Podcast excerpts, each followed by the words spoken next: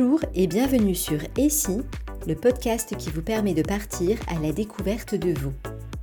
Je suis Sylvie Esteves, je suis coach professionnel certifié et chaque semaine, je vous invite à explorer un outil puissant pour éclairer une pièce de votre puzzle.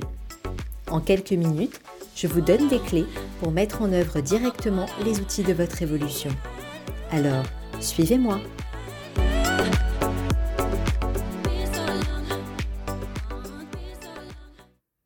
Aujourd'hui, je vous invite à découvrir les drivers. Les drivers, ce sont des messages entendus de façon répétée durant l'enfance qui influencent nos comportements en s'immisçant dans nos croyances et qui sont générateurs de contraintes inconscientes que l'on se crée. Il en existe cinq que je vous propose de découvrir tout de suite.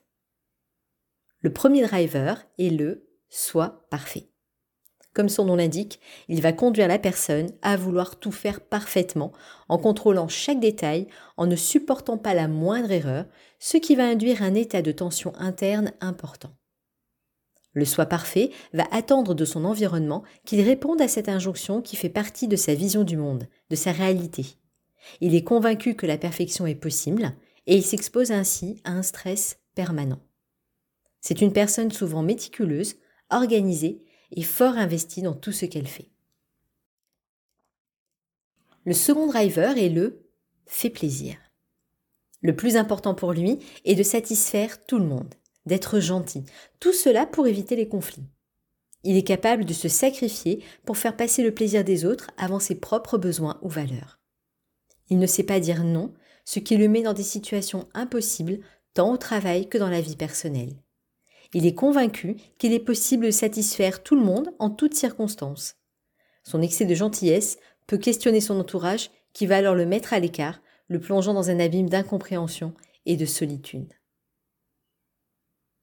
Le troisième driver est le fait des efforts. Pour lui, la notion d'effort l'emporte sur l'efficacité. Si ce n'est pas difficile, ça n'aura pas autant de valeur. Il va envisager les problèmes sous leurs aspects les plus complexes et prendre plaisir à amplifier les difficultés. S'il n'est pas fatigué par son action, c'est qu'il ne l'a pas bien réalisé et il va donc recommencer jusqu'à ressentir dans son corps l'intensité de l'effort, synonyme pour lui d'une tâche bien accomplie. Il peut ainsi se tromper de priorité et considère les autres à la mesure de leurs efforts plus que de leurs compétences. Le quatrième driver est le fait vite.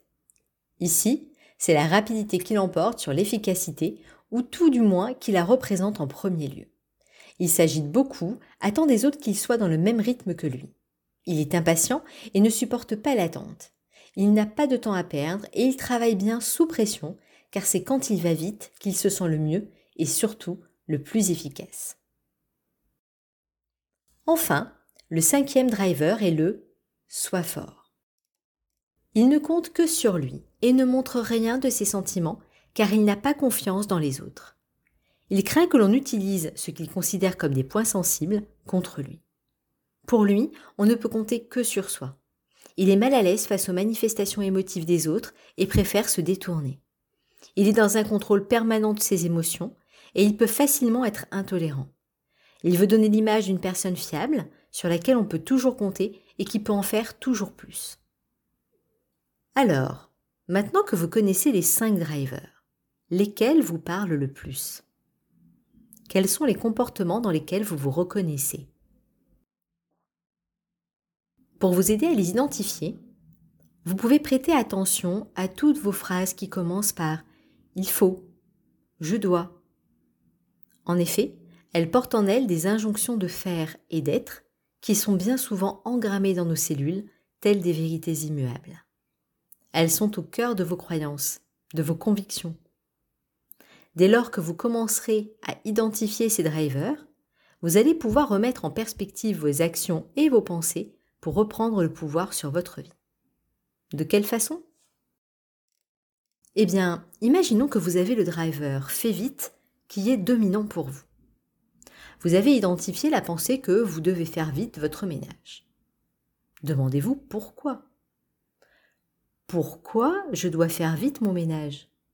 Qu'est-ce qui se passera si je ne fais pas vite mon ménage? Qu'est-ce que ça m'apporte de faire vite mon ménage? Comment je pourrais faire autrement? Et si faire vite, ce n'était pas la bonne façon de faire? Et s'il y avait d'autres façons de faire mon ménage, ce serait comment? L'objectif de ce questionnement est de clarifier le sens de vos actions, de voir en quoi elles sont importantes pour vous, ce qu'elles vous permettent de faire, mais aussi les limites qu'elles vous imposent.